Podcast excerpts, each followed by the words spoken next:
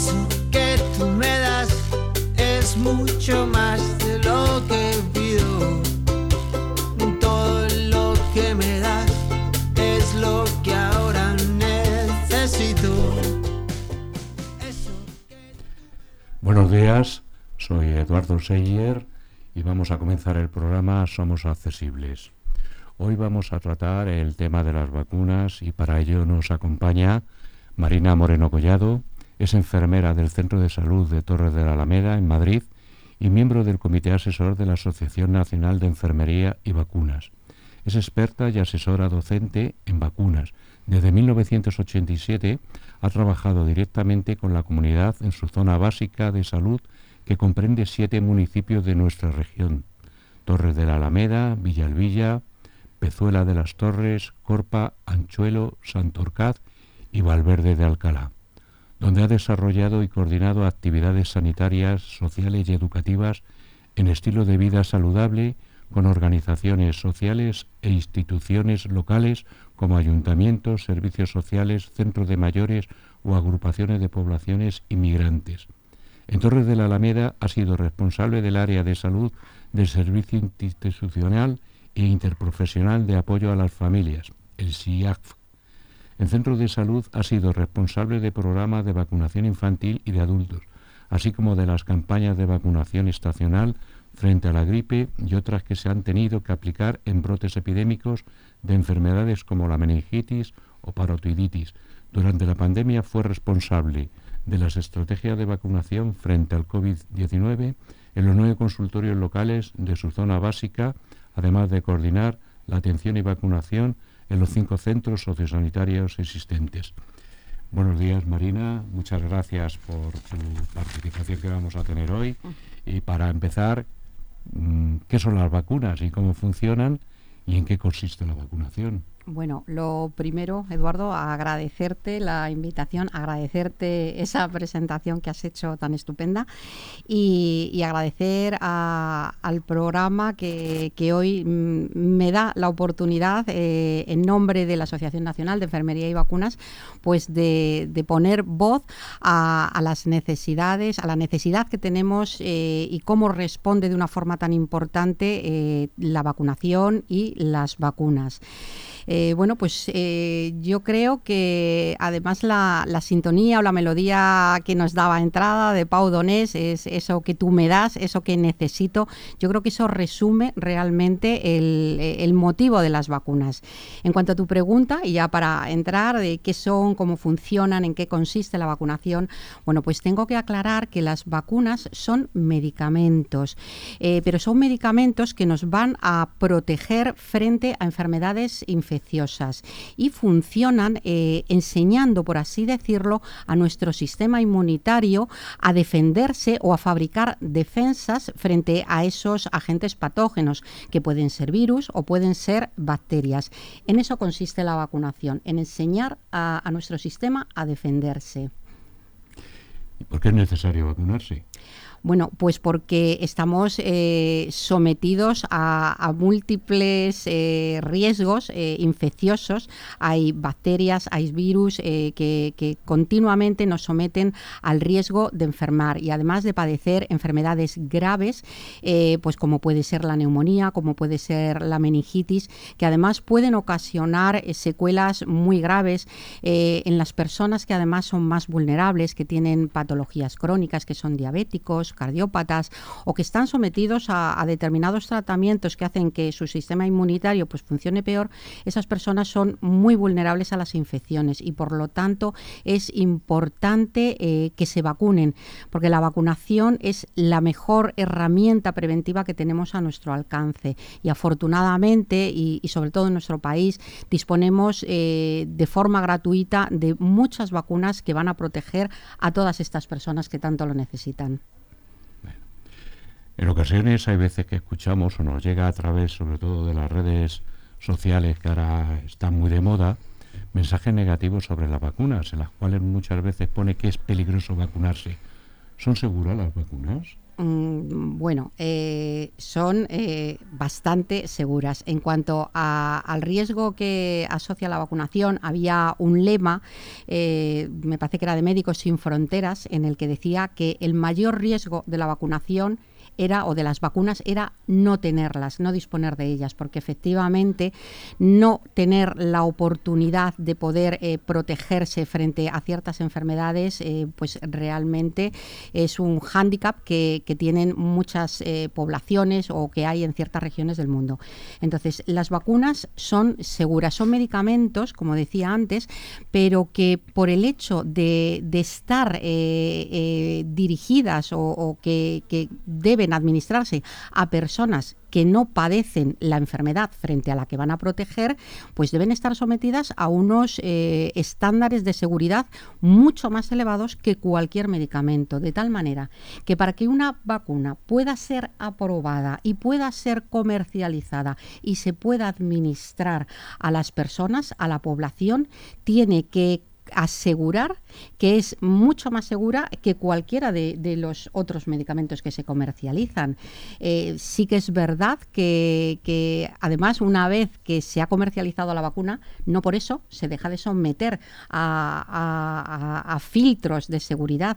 La seguridad se va a tener que, seguir eh, asegurando y confirmando después de la comercialización. O sea, los, eh, los filtros no terminan cuando la vacuna se comercializa, ahí no acaba siguen estando sometidas a mucha vigilancia y vigilancia muy estrecha. Y concretamente la vacuna frente al COVID ha tenido que superar eh, todavía muchos más filtros de seguridad que el resto de vacunas, precisamente por, la situación en la que eh, eh, se, se, pudieron utilizar esas vacunas, la premura.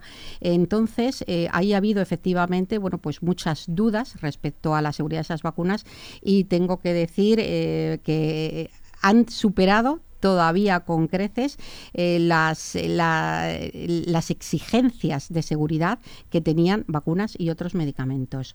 En cuanto a bulos, en cuanto a, bueno, pues a falsas noticias en relación a las vacunas, eso siempre ha existido. Ha existido desde la primera vacuna eh, que, se, que se desarrolló hace más de 200 años y eh, vamos a tener que convivir con eso. Lo que pasa es que es importante que, tengamos claro que todos esos bulos mm, no, eh, no tienen un sustento científico, eh, sí que se, se arropan, por así decirlo, por el hecho de que los difunden a veces personas que dicen ser científicos, pero eh, en realidad no tienen fundamento. Y si me permites un inciso, el ejemplo tal vez que, hubo más claro fue hace pues 25 eh, años más o menos aproximadamente 1998 eh, con la vacuna eh, la triple vírica que un bueno pues un médico inglés publicó en una prestigiosa revista científica de Lancet un artículo en el que relacionaba esa vacuna con el autismo. Ese bulo que tardó varios años en, eh, rebatirse, eh, pues al final eh, se, logró demostrar que este señor, este médico, lo que tenía eran muchos intereses porque había cobrado honorarios de un abogado de asociaciones antivacunas. por lo tanto, bueno, eso quedó demostrado que no, para nada era cierto y además lo que lamentablemente sí sucedió es que se produjo un daño irreparable para muchas personas porque por ejemplo, en Reino Unido hubo una caída en la vacunación infantil frente a triple vírica y pues fíjate en las repercusiones eh, al, poner en riesgo a tantísimos niños que no se pudieron proteger de enfermedades graves. Entonces, no hagamos caso de los bulos, eh, pensemos de dónde vienen y, bueno, mm, busquemos información donde realmente eh, esté, esté asegurada la certeza. Bueno, pues ya sabes que los bulos los vamos a tener siempre y, están ahí y hay que seguir luchando contra ellos. Como un medicamento más, las vacunas, eh, me imagino que hay contraindicaciones. Eh, mira, la única contraindicación absoluta eh, para recibir una vacuna es que exista una alergia, eh, alergia severa, ¿vale? Eh, o bien a la vacuna, porque haya recibido una dosis previa y haya tenido una reacción alérgica, pero hablamos de una reacción alérgica severa, en la que existe o se produce un shock anafiláctico, ¿vale? Entonces, o bien a la vacuna o a cualquiera de sus componentes. Esa es la única contraindicación absoluta a recibir vacunas. Luego hay vacunas que, que por sus características hay determinadas personas que no deben recibirlas, pero suelen ser contraindicaciones temporales, como es el caso de las vacunas vivas atenuadas, pues varicela, eh, sarampión, papera, rubeola, que por ejemplo no deben recibirla las mujeres embarazadas, pero solo durante el embarazo. Es decir, es una contraindicación temporal. Una vez que el embarazo ha finalizado, puede recibir esa vacuna. Bueno, te iba a preguntar que qué reacciones adversas pueden provocar la vacuna. Ya has explicado algunas, sí, pero no sé si hay alguna más sí, que quieras. Vamos a ver, las reacciones adversas eh, siempre van a estar ahí presentes, esa posibilidad existe y la mayoría de las reacciones, no reacciones, eh, bueno, sí, reacciones adversas que se producen, efectos secundarios, como lo conoce mucha gente, bueno, pues las más habituales y son además las más frecuentes, eh, pues bueno, son reacciones locales, pues molestia en lugar de la inyección cuando se trata de vacunas que van pinchadas, eh, pues enrojecimiento, eh, calor en esa zona, pero va a durar unos días. Y luego lo que llamamos reacciones generales, que puede ser febrícula, eh, malestar, en ocasiones, bueno, pues puede haber otra sintomatología, pues a lo mejor mm, gastrointestinal, en fin, pues ese malestar o esa fiebre también tenemos que tener claro que es pasajero de corta duración y que no suele revestir ninguna importancia y, bueno, pues con analgésicos o medidas locales, el frío en la zona de inyección, pues se alivian. Y desde luego siempre van a ser infinitamente menores esas molestias que eh, los efectos negativos que tiene el no vacunarse o el desarrollar una enfermedad. Ahora, pregunta del millón. ¿Es obligatorio vacunarse en España? No, no es obligatorio vacunarse en España. Eh, eh, solamente habría alguna excepción en un caso eh, realmente excepcional que, no, se vamos, no, no, se contempla en la actualidad y es que existiera un riesgo realmente importante y de calado a nivel de salud pública para toda la población.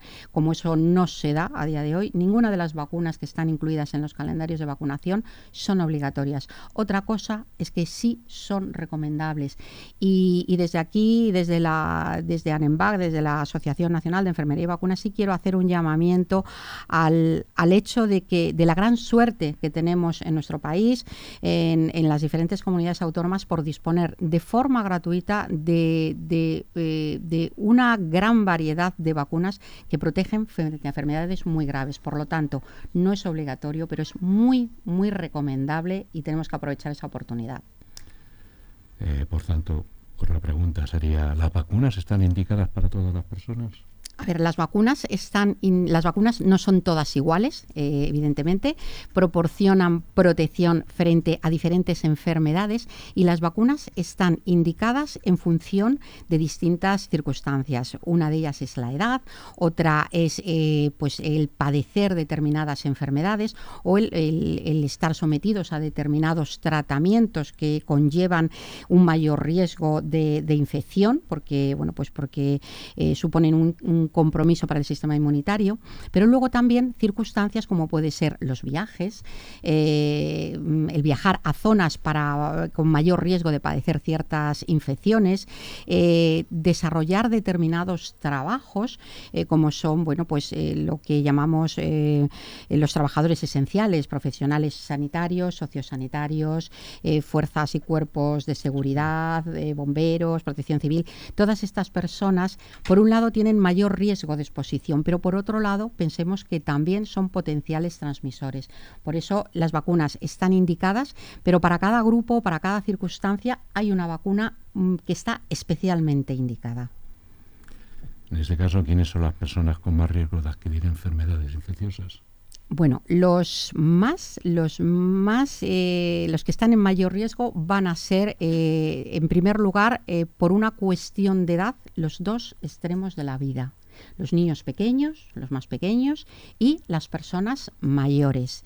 Los niños pequeños porque eh, su sistema inmunitario eh, cuando nacemos, bueno, pues eh, es más inmaduro, por lo tanto tiene menos capacidad de defenderse y las personas mayores normalmente se establece, bueno, pues una barrera a partir de los 50, 60 años, a partir de ahí empieza a haber también mayor riesgo porque a partir de esa edad es cuando se empieza a desarrollar un fenómeno que no es una enfermedad, no es una patología, ¿vale? Pero es, es algo fisiológico que acompaña al cumplir años y es la inmunosenescencia.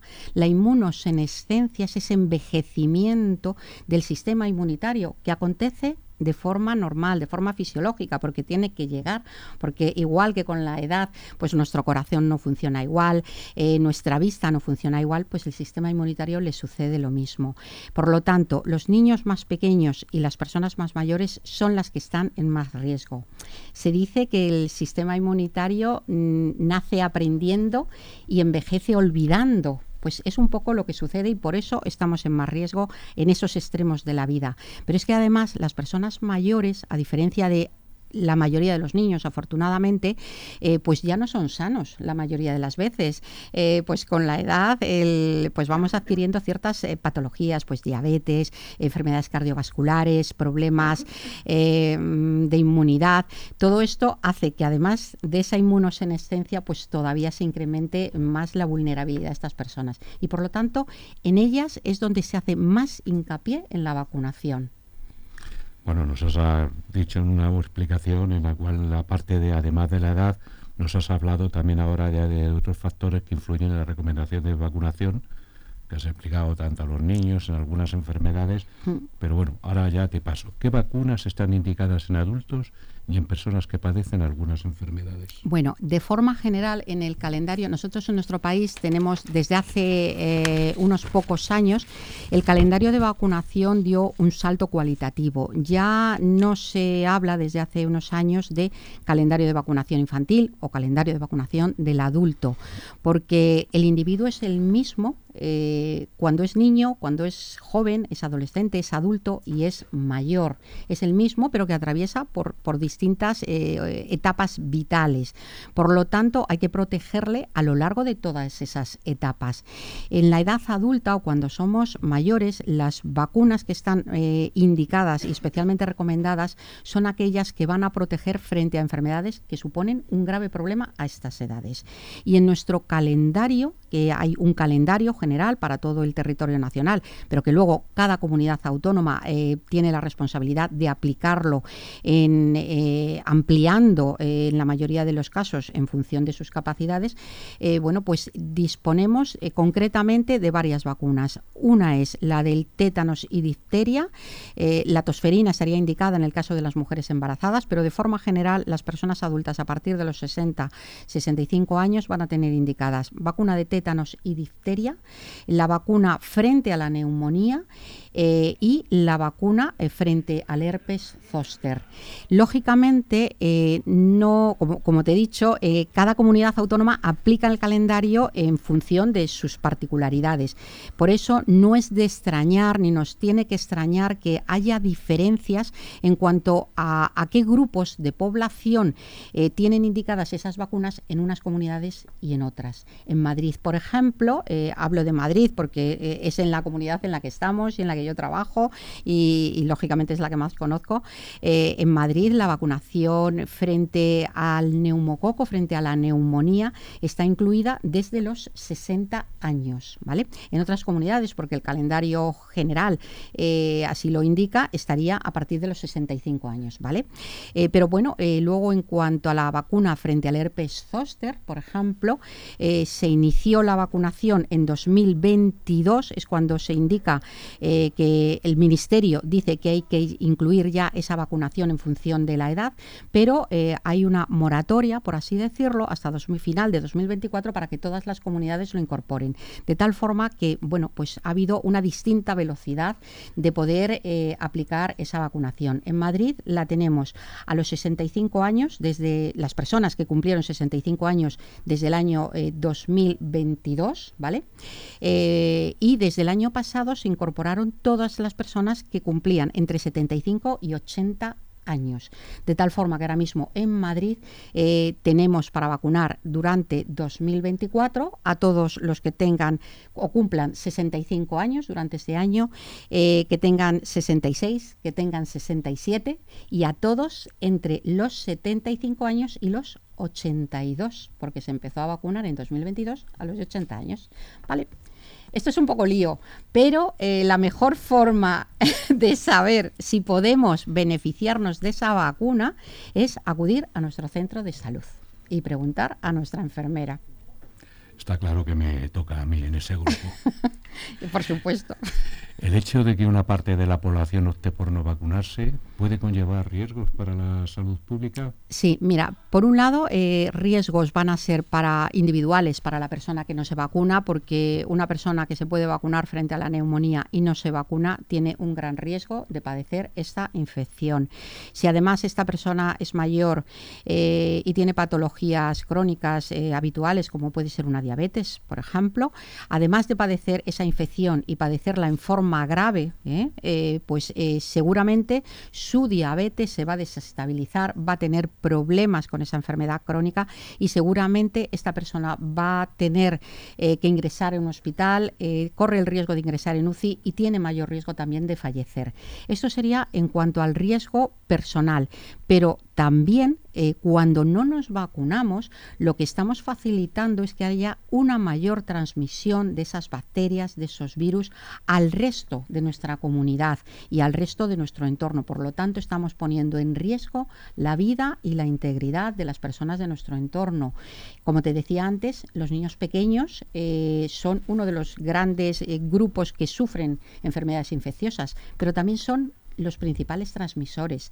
Y estamos en un país eh, en el que hay muchos abuelos y en el que muchos de estos abuelos cuidan de sus nietos. Por lo tanto, si un niño no se vacuna frente al neumococo, que también la tiene incluida en su calendario, es posible que la transmita a su abuelo. Y su abuelo sí lo va a poder, la, la va a padecer esa neumonía de una forma grave. Por lo tanto, sí, sí, se corre un riesgo de salud pública porque se incrementa la posibilidad de transmitir esos virus o bacterias. Bueno, está claro, este año la campaña de vacunación estacional respecto a otros años eh, ha habido más, más, vamos a decir, más comunicación y es más, eh, incluso, ya se ha explicado ahora, también se ha metido en la campaña de este año, se ha incluido a los niños, precisamente por lo que tú has dicho, pues son al final eh, son un riesgo luego para las que somos los abuelos o personas mayores por contacto. Bueno, pues. Sí, los niños, de todas formas, quiero aclarar que este año se han incorporado, el año pasado ya incorporaron la vacunación frente a gripe en algunas comunidades, pero este año el Ministerio la ha incluido en, toda, en todo el territorio nacional, en todas las comunidades, por los dos motivos. Primero, porque eh, parece que los niños no padecen eh, formas graves de gripe y, nada más lejos de la realidad. Los niños son grandes sufridores de formas graves de gripe, eh, sufren un número importante de ingresos hospitalarios y algunos incluso de ingresos en UCI con motivo de la gripe. Y luego son los grandes transmisores. Eh, por eso se, ha tomado esa decisión, eh, porque era algo que además venían pidiendo otras sociedades científicas. El Comité Asesor de Vacunación de la Asociación Española de Pediatría llevaba mucho tiempo también pidiéndolo, nuestra asociación, en fin, eh, las sociedades científicas era algo que, que, que reclamaban porque era una necesidad que existía. Y bueno, esperemos que que, año tras año eh, aumente esa conciencia de vacunar a los niños también frente a gripe porque los beneficios son muchos. Bueno, estamos ya casi finalizando el mes de enero, pero todavía están a tiempo de vacunarse frente a la gripe y el COVID-19 y la COVID-19 las personas que aún no lo han hecho. Pues sí, este año eh, la vacunación ha sido, o la campaña de vacunación ha sido bivacunal, por así decirlo, ha incorporado vacuna gripe, vacuna COVID en grupos de especial riesgo. Eh, estos grupos eran todas las personas eh, que por edad o por padecer determinadas patologías, personas vulnerables que están institucionalizadas en centros sociosanitarios, en centros de discapacidad, las embarazadas en cualquier trimestre, en fin, había una serie de grupos de riesgo y luego también eh, esos profesionales que yo te decía antes que tenemos posibilidad de transmitir, eh, no solamente de padecer, sino de transmitir. Entonces, la campaña era para vacunar frente a gripe y frente a COVID. Teóricamente, la campaña finaliza el 31 de enero. Estamos a 24. Todavía tenemos tiempo. Si alguno no se ha vacunado, que vacunarse es protegerse y proteger a los demás. Entonces, todavía está tiempo. Y sobre todo hay que estar atentos porque algún año, eh, dado que la epidemiología o el comportamiento de los virus, o de las, mm, en este caso de los virus, porque tanto COVID como gripe están ocasionados por virus, eh, el comportamiento puede variar. Entonces, esos cambios en el comportamiento pueden eh, hacer que a lo mejor se pueda prolongar algo la campaña. Pero en principio tenemos hasta 31 de enero para vacunarnos y protegernos. O sea que nos quedan siete días. Sí, a ti no, que sé que te has vacunado. Gracias. Eh, ¿Qué consejo me daría si quiero saber qué vacuna me puedo poner? Bueno, pues ir al centro de salud, desde luego, y hablar con la enfermera. La enfermera, las enfermeras somos las responsables en los centros de vacunación, que son los principales puntos de vacunación. Somos, como digo, las responsables de todo lo que se refiere a vacunación. Lo mismo a la logística, a la aplicación de los programas de vacunación. Eh, tenemos que estar al día de todas las instrucciones y, y de todas las novedades en vacunas. Por lo tanto, lo mejor es acudir al centro de salud, pedir cita con la enfermera y que valore nuestro estado de vacunación, es decir, qué historial tenemos de vacunas y que nos diga si nos podemos administrar eh, alguna vacuna que nos va a proteger. ¿Las citas deben ser a través de la consulta de enfermería o a través de, por lo menos en la Comunidad de Madrid, que es donde estamos nosotros, un poco para que la gente mm, lo pueda saber también. A ver, puede la persona puede pedir cita con cualquiera de sus profesionales sanitarios, pediatra, médico, enfermera, pero mi consejo es que eh, pidan cita con la enfermera, porque es la que está al día eh, de todas las instrucciones, de todas las novedades, es la que lleva a cabo el acto vacunal en sí, va a vacunar, va a registrar y va a dar todas las recomendaciones. Por lo tanto, yo creo eh, que aunque otros profesionales, como el médico de cabecera o el pediatra les puede informar, pero realmente quien va a coordinar toda la información y toda la actividad y el acto vacunal y va a programar las citas va a ser la enfermera. Por lo tanto, yo creo que lo más directo es, pedir cita con ella. Eh, ¿Y ese mismo día se pueden poner varias vacunas de las que te corresponden? Sí, sí, sí, se pueden poner y mm, bueno, y yo te puedo decir que en esta campaña he puesto eh, dos tres y cuatro al mismo tiempo. Hablo de personas adultas, ¿vale? En, los niños eh, lo tenemos muy asumido. Los niños, fijaros que, se pueden eh, eh, administrar al mismo tiempo o pueden recibir, como vulgarmente se dice, tres pinchazos o cuatro pinchazos a la vez. Y eso lo tenemos muy asumido desde hace muchísimos años. En los adultos nos queda todavía un camino por recorrer, pero es importante que se pierda el miedo. es bueno eh, vacunarse de todo lo que se pueda al mismo tiempo. El Ministerio en esta campaña ha indicado además específicamente la recomendación de administrar en el mismo acto vacunal gripe, COVID y otras vacunas que el paciente pudiera tener recomendadas, concretamente neumonía, y si la, vacuna eh, de gripe eh, mm, era de una determinada característica, también incluso herpes zóster, pero tétanos, difteria también y no hay ningún problema. Eh, las reacciones después de las vacunas o de administrar estas vacunas no tiene por qué ser ni muchísimo menos superior a cuando las reciben individualmente y además la persona recibe toda la inmunidad desde en el mismo momento y, eh, y además eh, se facilita la accesibilidad, no tiene que hacer varias visitas. Muchas gracias. Bueno, y ya para finalizar, Marina, ¿cómo resumirías esta entrevista ¿Y qué consejo darías a nuestros oyentes? Bueno, pues muy brevemente, eh, que confíen en las vacunas y en la protección que nos aportan a todos, porque eh, son la mejor ayuda cuando más lo necesitamos, cuando más vulnerables somos. Las vacunas van a proteger a todas esas personas tan vulnerables, que aprovechemos o que aproveche eh, todo el mundo cualquier visita al centro de salud para, por cualquier motivo para preguntar qué, vacunas tengo puestas, qué vacunas me puedo poner y solicitar la vacunación lo antes posible. Que no, que no contribuyamos a difundir tampoco los bulos en cuanto a las, en cuanto a las vacunas, eh, que busquemos si tenemos dudas eh, quién nos puede informar, pero verazmente, y los mejores eh, para informarnos van a ser nuestra enfermera, nuestro médico y nuestro pediatra. Por lo tanto, que seamos solidarios, como hemos dicho, vacunándonos, protegemos a todos y que seamos responsables preservando la salud nuestra y de todos nuestros mayores y de todos los que conviven con nosotros. Pues muchas gracias Marina y espero que nuestros consejos que hemos hoy transmitido hayan sido de buen provecho. Eso que tú me das es mucho más